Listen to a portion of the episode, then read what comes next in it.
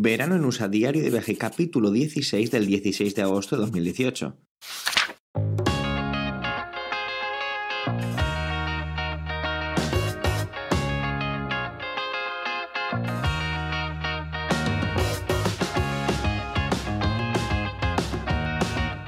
Hola y bienvenido a Verano en USA, un podcast de Milker FM, un diario de vacaciones en el que yo, Javier, te cuento mi verano en los Estados Unidos.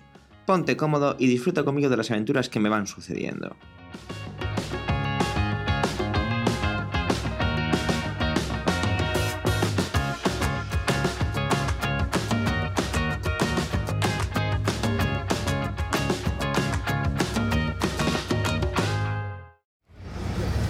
Querido diario, estamos en Market Street en San Francisco, bajando hacia la zona del embarcadero y así suena una ciudad como San Francisco a esta hora de la mañana, donde todo el mundo va frenético a su lugar de trabajo y para nosotros eh, pasar desapercibidos hemos cogido unos vasos vacíos con tapa y así parecemos uno más.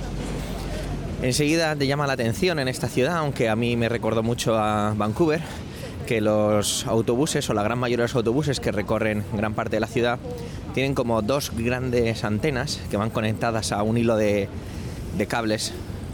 Y es que esos, esos autobuses son cero emisiones, son eléctricos, son bastante curiosos, sobre todo verlo tomar las curvas, como esos, esos cables giran a la vez, ¿no? Es muy, muy curioso. Hemos pasado por varias sedes, como puede ser la sede de Uber, aquí en San Francisco, o incluso Twitter. Y bueno, esta zona que estamos atravesando ahora mismo es la zona de, de Downtown, está dentro de la zona de downtown, perdón, mejor dicho. Y bueno, nuestra idea es bajar a dar una vuelta por el, por el embarcadero.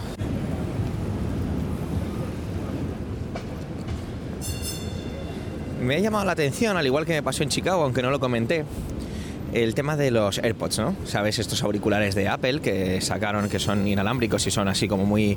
llaman la atención porque son muy chiquititos, precisamente por eso.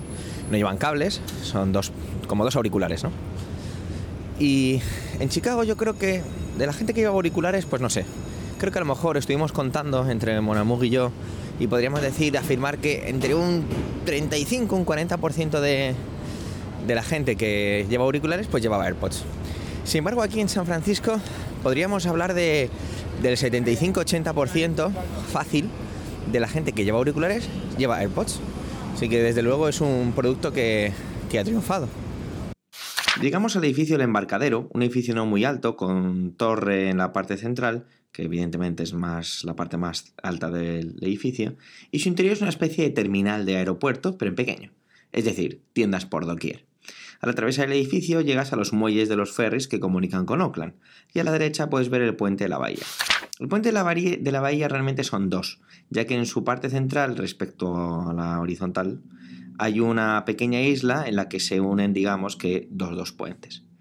Este también es un puente colgante y en el caso diferencia con el de Golden Gate es que tiene varios pisos, ¿vale? Los dos tiene dos pisos y cada, cada piso es para un sentido del tráfico, con cinco carriles para cada sentido. Cuenta con 7.200 metros de largo y 160 metros de alto. Fue construido entre el 33 y el 36 y incluso hasta 1958 el ferrocarril pasaba por el, por el puente.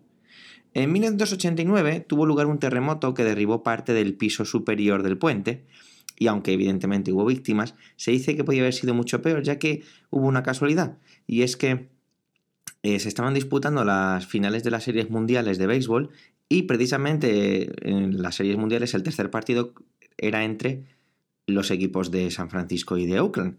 Entonces la gente había salido temprano de trabajar y había, mucho menos tráfico de lo normal. Bueno, yo lo podría llamar karma beisbolero, tú llámalo como quieras. En la plaza del embarcadero, los ferries pueden descansar eh, mientras estás ahí tranquilamente al lado de Mahatma Gandhi, ya que hay una estatua en su honor allí. Decidimos recorrer un poco andando a modo de paseo dirección norte los muelles para ir hacia nuestra parada no tiene un concepto de paseo marítimo al que puedo estar acostumbrado como ciudades, pues no sé, como Alicante, Barcelona.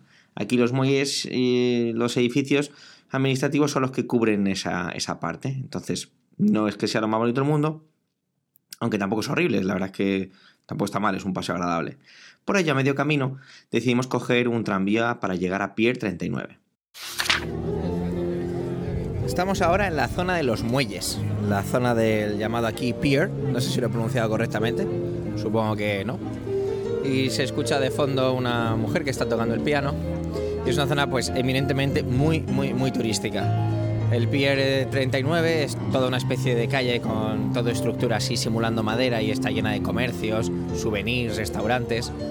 Y bueno, es, bonito. Luego giras en un momento a la izquierda y te encuentras con toda la zona de, los leones marinos que están ahí haciendo sus cositas para que los humanos podamos disfrutar de su visión. Y bueno, esto es la zona de Pier. Hemos hecho un tour un poco más hacia la izquierda donde nos encontramos ahora en un barco yendo hasta Golden Gate y volver, pasando cerquita de la isla de Alcatraz. Y así suenan, así suenan los muelles de San Francisco.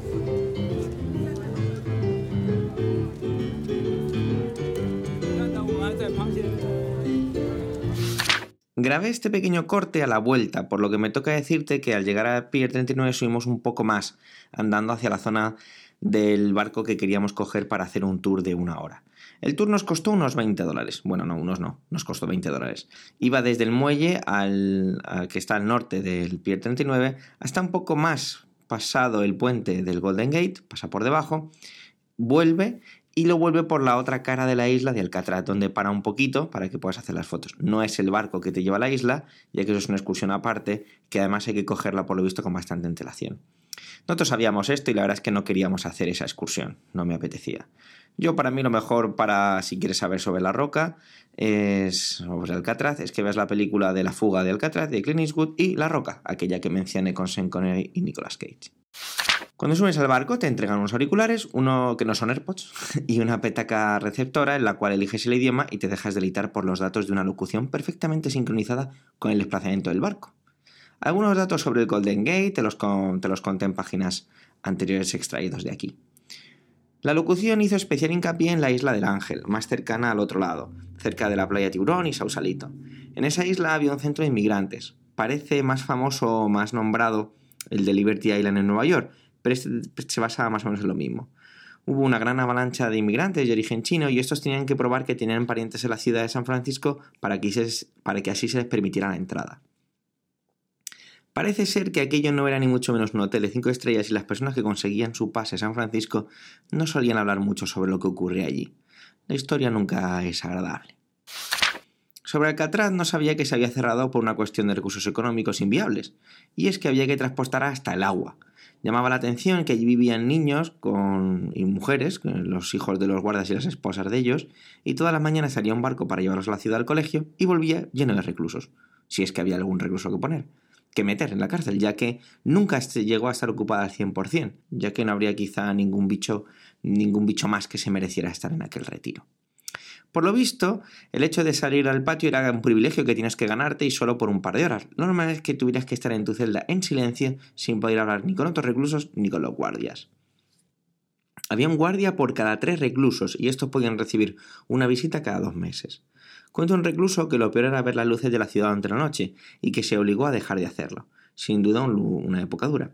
Cuando cerró la, isla, la, perdón, la prisión en la isla, ocurrió algo muy curioso y es que eh, unos, eh, unos indios eh, tomaron la isla y reclamaron referente a una ley antigua que si, el, si Estados Unidos, el gobierno norteamericano, no utilizaba espacio natural o algo así, es que no recuerdo exactamente los datos, si los he buscado ahora y no los encuentro, ellos podían reclamarlo.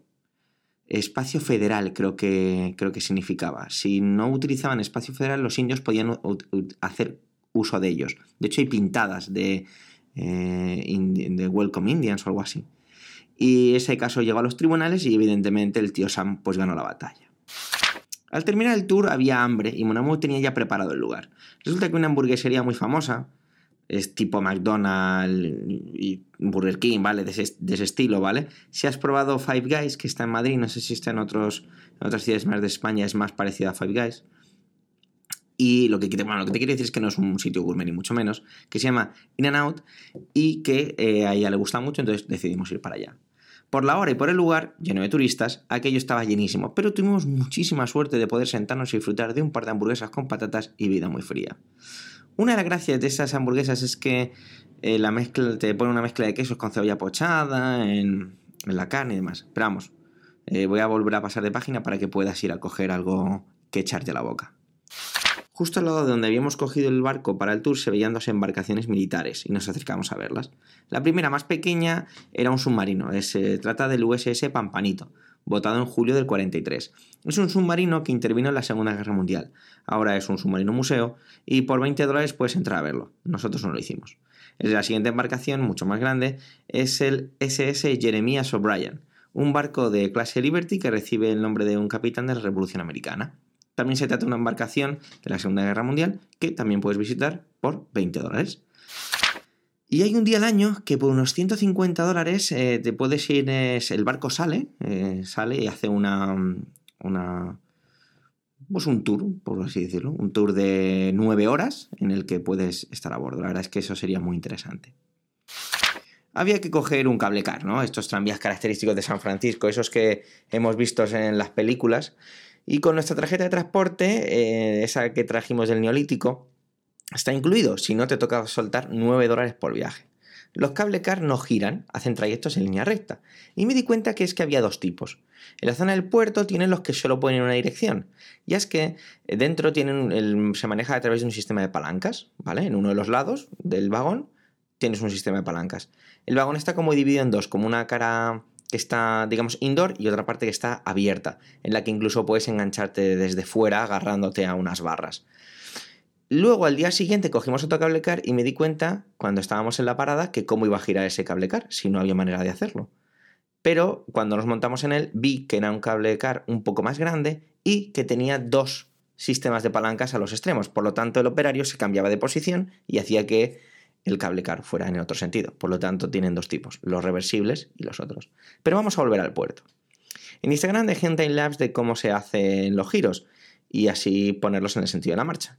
Creo que forma parte más de una cuestión turística para que se vea que se, vea que se hace de manera, de manera manual, pero ya está. Sale uno cada 10 minutos y desde luego la idea es buena. En esa zona de la ciudad las cuestas son muy, muy, muy, pero que muy pronunciadas.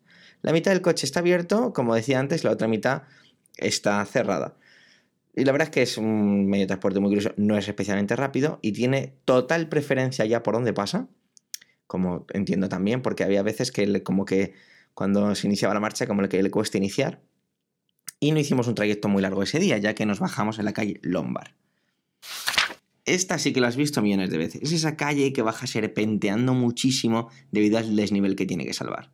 La verdad es que no me puedo imaginar el precio de las casas que hay allí y al mismo tiempo lo que tienen que aguantar las personas que allí viven, eh, que encima son personas con un nivel de vida ligeramente acomodado. Ya que pese a que está prohibido hacerse, no hacerse fotos, sino interrumpir el tráfico poniendo en medio de la calle, nadie se puede resistir a hacerse esa fotito para impresionar a las visitas. Intentamos coger otro cable car, pero todos venían llenos, así que pillamos un Uber al centro. Esta vez compartimos el viaje con una parejita. Fue muy gracioso ya que el conductor era un hombre muy muy muy bajito y su coche es un Chevrolet Silverado, una gran camioneta. Y cuando llegábamos a las zonas de cuestas no era capaz de ver por encima del capó. El hombre se inclinaba y se inclinaba pero no era capaz de ver nada. Era realmente gracioso. Dimos una vuelta por el centro y decidimos cenar en un, pues claro, en un sitio de comida china, si estábamos al lado de Chinatown. Así que un autobús atravesando otra parte del barrio chino y allí que llegamos. Estaba todo buenísimo y súper sorprendentemente barato. Las raciones eran gigantescas y apenas pudimos comernos, yo creo que en la mitad de aquello. Pollo con sésamo, pollo a la naranja, arroz al vapor, arroz con verduras, guiozas, de todo. de recordarlo me está dando un hambre espectacular. La, la cena fue tan contundente que decidimos volver a casa y prepararnos para el día siguiente.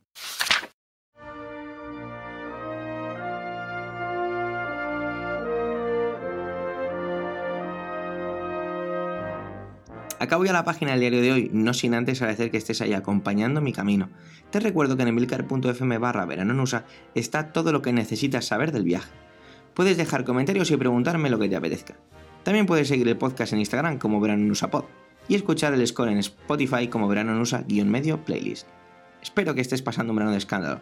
Hasta la próxima página de este diario, aquí, en Verano Nusa.